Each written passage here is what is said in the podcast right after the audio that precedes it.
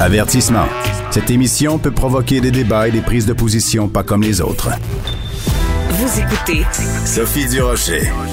Ah, le fameux passeport vaccinal qu'on va devoir montrer à partir du 1er septembre pour aller au restaurant, pour aller dans les salles de spectacle, pour aller à l'église. Euh, non!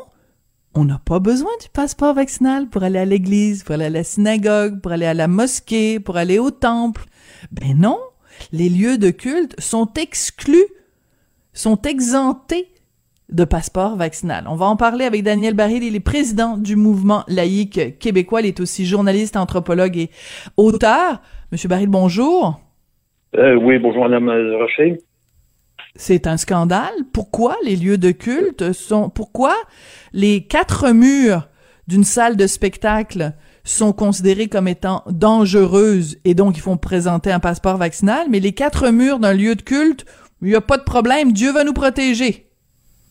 Eh ben, effectivement, il semble y avoir des, mystères euh, insondables du côté de, ce qui se passe dans les lieux de culte. Euh, bon, moi j'ai entendu le, ministre euh, Christian Dubé sur vos ondes il y a deux mhm. jours avec votre collègue Philippe Vincent Choisy. en fait, il, il a dit, sans vouloir le dire, que c'était considéré comme un service essentiel. Voilà. Ben, il dit, je ne voudrais pas entrer dans la définition des services essentiels, mais, autrement dit, le gouvernement considère qu'il y a là un service essentiel. Euh, et ben, ça, ça c'est son opinion. Euh, il faut, il faut, d'abord dire que la présence dans des lieux de culte, là, on, comme, comme obligation euh, dans la pratique religieuse. On trouve ça seulement chez, les chrétiens. C'est pas, c'est pas le cas chez les juifs, les musulmans, les bouddhistes, les sikhs. Il n'y a pas d'obligation de fréquenter les lieux de culte. Euh, ensuite, les lieux de culte ont été fermés pendant longtemps. Euh, et puis, à ma connaissance, personne n'a emmené ça devant les tribunaux. C'était complètement fermé pendant, pendant plusieurs mois. ben oui, pendant la pandémie. non seulement personne... Mhm. Non seulement personne n'a amené ça devant les tribunaux, mais à ce que je sache, on ne déplore personne qui a été hospitalisé parce qu'il n'a pas pu aller dans un lieu de culte. Ben, ben, ben voilà. Alors, euh, et, quand on compare en fait avec le type d'activité qu'il y a dans un lieu de culte et les autres endroits où on exige le passeport vaccinal, là, on comprend pas trop non plus. Bon, par, exemple, moi, si aller dans, un, Prenons l'exemple de, de, la messe chez les chrétiens, chez les catholiques. Si les gens euh, sont assis à leur place, ils ne circulent pas, mais ça peut se comparer entre être assis au cinéma et ne pas circuler. Hein. Bien hein, sûr. Bon, on, assiste à l'office ou on assiste à, un film. Alors, c'est requis au cinéma c'est requis au restaurant où on reste aussi, on voyage pas d'une table à l'autre au restaurant. On peut se lever pour aller, aux toilettes, mais euh, bon, euh, on reste assis à sa place. Et au restaurant, c'est requis. Euh, et, quand on regarde des endroits où ce n'est pas requis, ben, il n'y a pas de comparaison non plus. Oui, autre exemple un peu étonnant, c'est requis dans des lieux comme le jardin botanique. donc, une Excusez-moi, je ne peux pas m'empêcher de rire. Donc, on a besoin d'un passeport vaccinal pour aller contempler un baobab, mais on n'a pas besoin de passeport vaccinal pour aller entendre parler du buisson ardent. Mais essayez de comprendre quelque chose là-dedans. Euh, c'est des mystères. Donc, euh, oui, une petite promenade dans un jardin botanique, là, à voir les fleurs, les plantes, etc., où on va, on va pas là en groupe de 500 personnes, on s'entend, mais là, c'est requis. Même, même dans les villages historiques, c'est requis. Euh, donc, si on compare par le genre d'activité, on, on, comprend pas trop, et on considère donc que c'est là euh, un service essentiel. Hmm. Mais il y a un autre point, Monsieur Barry, si je peux euh, me permettre de, prêcher pour votre paroisse, petit jeu de mots religieux ici, c'est que euh, c'est que euh, en plus dans du, enfin je vais, on va parler du culte catholique là, il y a la communion. Donc, les gens qui sont assis vont à l'avant, le prêtre leur donne le l'hostie. Donc, à ce moment-là, il y a une proximité qu'il n'y a pas justement au cinéma, il y a aucun moment où tout le monde est regroupé au même endroit, puis qu'on a un, contact physique avec quelqu'un à moins d'un mètre. Là, quand euh, quand le curé met met le style, je sais même plus maintenant comment ça marche. Ça fait longtemps que je suis pas allée à l'église, mais je sais pas s'il le met dans la main, dans la bouche, ou s'il le dépose quelque part. Puis tout ça, là, j'ai aucune aucune idée. Mais euh, mais, mais ce qui est, ce qui est clair, c'est qu'il y a une proximité dans un lieu de culte chrétien, catholique, qu'il n'y a pas au cinéma ou au théâtre ou au restaurant. Euh, euh, vous avez tout à fait raison.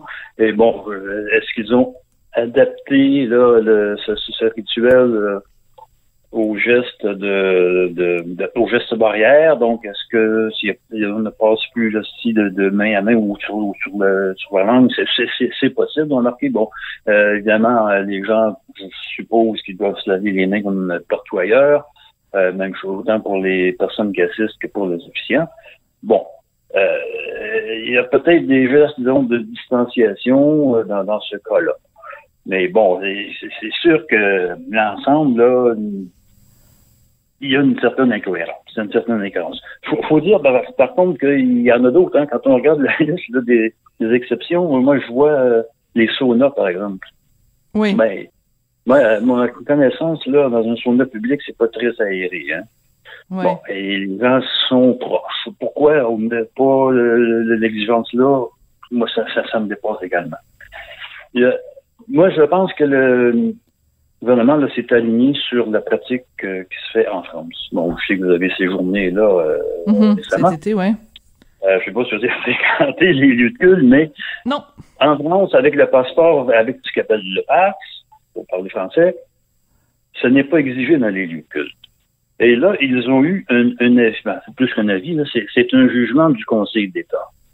Le Conseil d'État, c'est euh, euh, il y a un rôle de conseiller auprès du, du gouvernement sur des projets de loi avant qu'ils soient soumis au Conseil des ministres. Et c'est aussi une espèce de Cour suprême pour tous les, les conflits, litiges, plaintes entre le citoyen et l'État. Alors, euh, l'année dernière, le Conseil d'État a obligé le gouvernement français à retirer l'interdiction des, de fréquentation des lieux de culte, supposément là, au nom de, la liberté de religion. Euh, il n'y a pas eu de, de, de, jugement semblable ici, mais je pense que le, le gouvernement Legault s'est aligné sur cette pratique-là, craignant peut-être que ça soit mis dans les tribunaux. Mais s'il y avait une plainte, ça prendrait des années avant que ça soit réglé. D'accord. Mais donc, êtes-vous en train de dire, Monsieur Barry, que euh, le gouvernement Legault, en fait, a cédé à la pression des lobbies, euh, des lobbies religieux en ne mettant pas le passeport vaccinal dans les lieux de culte, ou, ou simplement il l'a, il l'a fait de façon euh, préventive en se disant, on est mieux de pas le faire parce que sinon on va avoir du trouble avec eux? Ça, ça peut être un ou l'autre. Moi, je ne suis pas dans le secret des dieux là-dessus. Euh, c'est certain que les, groupes religieux ont, fait des pressions pour réouvrir leur lieu de culte l'année dernière. Ça, on, a vu les interventions. Bon, c'était de leur droit de le faire euh, aussi. Euh, est-ce qu'ils ont voulu agir de façon préventive? C'est possible également. Mais la prévention ici, là, je pense que c'était pas très dangereux pour le gouvernement d'exiger dans cet endroit-là, parce que comme je vous dis, euh, si on va devant les tribunaux avec ça, on a pour des années, les tribunaux sont encombrés, euh, c'est complètement fou. Euh, et on aurait euh, l'épidémie serait résolvée depuis un certain temps. Mais, ben, Monsieur Barry, moi je me demande et, et, je vous pose la question évidemment en tant que en tant que président du mouvement laïque québécois, quel message ça envoie? Quand le gouvernement dit euh, on a un lieu X qui a exactement les mêmes caractéristiques, le lieu X, on exige un passeport vaccinal, le lieu Y, on n'en exige pas, et que le lieu Y, c'est un lieu religieux, le message qu'on envoie, c'est on fait des exceptions pour la religion. Donc, quelqu'un qui est euh, athée ou agnostique ou quelqu'un qui s'en tape de la religion, qui n'a pas ces croyances-là, se retrouve lésé? Ses droits sont lésés? Ben, c'est-à-dire que moi, ça n'enlève pas, parce que je ne fréquente pas ces lieux-là et je ne suis pas à risque de, donc, de côtoyer en, y allant les gens qui seraient non vaccinés. Hein. Par contre, moi, effectivement, ce qui m'inquiète, c'est le message, vous dites, le message qui est envoyé. c'est que ici, on fait de la liberté de religion une raison pour ne pas se faire vacciner. Et, hmm. ça, à mon sens, ça va, ça va trop loin. En fait, c'est, c'est, pas dit comme ça, mais c'est, le message que ça envoie. Euh, ça veut dire que, au nom de notre liberté de religion, on n'exige pas le passeport vaccinal. Donc, ça veut dire que dans ces endroits-là où on, exerce notre liberté de religion, pas besoin d'être vacciné. Et là, on connaît euh, les, les, problèmes que ça entraîne dans certaines sectes, dans certaines communautés religieuses. On pense aux épidémies de rougeole qui, qui éclatent euh, euh, dans, dans, certaines communautés religieuses qui refusent la vaccination. Là au nom de leur liberté de religion. Et c'est ça qu'on continue de, de, de, consolider avec euh, cette exemption qui est un petit peu euh, aberrante. Alors que ça, on le demandait là, en fait, à mon avis, ils devraient demander à peu près partout. Là. Ça inciterait les gens à se faire vacciner. Voilà, parce que je prends, je prends un exemple. Les, les, les, pratiquants ou non pratiquants. Oui, euh, je prends un exemple. La communauté euh, juive orthodoxe, on sait que pendant la pandémie, alors qu'il y avait des interdictions de se rassembler à plus que de personnes, ben la police a été obligée d'intervenir à plusieurs reprises et parfois deux fois la même journée parce qu'il y avait certaines synagogues ou certains euh, euh, euh, lieux de culte où les Juifs orthodoxes à Montréal se réunissaient alors qu'ils n'avaient pas le droit. Donc, pourquoi aujourd'hui on dit ah, ok c'est correct, vous nous avez prouvé finalement que vous n'êtes pas capable de de, de respecter la loi. Donc, euh, pensez-vous sérieusement qu'en disant vous n'avez pas besoin de passeport vaccinal pour qu'on, euh, aller dans les lieux de culte, que ça encourage les gens à aller se faire vacciner? Ben non. Ils vont se dire, hey, c'est super. On n'est pas, on n'est absolument pas obligé, obligé d'aller se faire vacciner. Ça consolide l'idéologie anti-vaccination, effectivement, dans, ces lieux-là. Alors, euh, oui. et, pourtant, on va vous donner l'exemple des, des, des Pourtant, en Israël, moi, ce que j'ai vu, c'est qu'on oblige le passeport vaccinal dans des lieux de culte avec 200 personnes ou plus. Bon. Euh, Très intéressant. Très intéressant de faire un parallèle avec Israël, en effet. Au Danemark, c'est exigé également au Danemark, mais là, on parle de, de rassemblement dans les lieux de culte de plus de 500 personnes. C'est sûr que là, on ça commence à être des foules. Là. Il y a aussi une différence à faire. Si vous avez une, église catholique, par exemple, qui pourrait contenir 2000 personnes, qui en recueille, qui en accueille 200, bon, et dispersés dans, dans, dans la salle. C'est différent d'une de, mosquée qui peut contenir, avec une salle qui peut contenir au maximum 100 personnes. Hmm. Je euh, comprends. Mais en même temps. Ces points-là ne sont pas faits dans, dans l'exemple. Voilà. Voilà. Et euh, pourquoi on n'a pas simplement dit, pourquoi au lieu de faire une distinction entre c'est un lieu religieux, c'est pas un lieu religieux, pourquoi on n'a pas simplement fait une distinction en fonction du nombre de personnes accueillies, ce qui serait euh, beaucoup plus logique? Et vous savez quoi?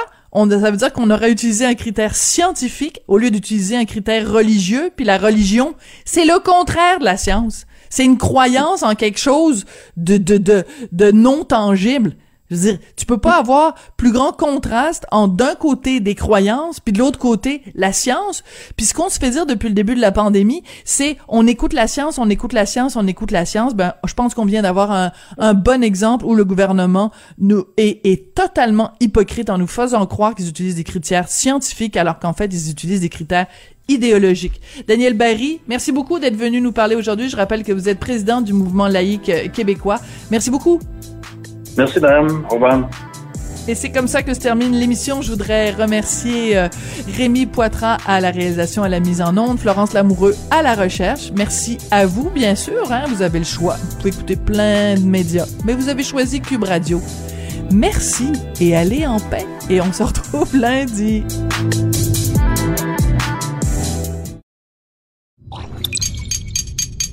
Cube Radio.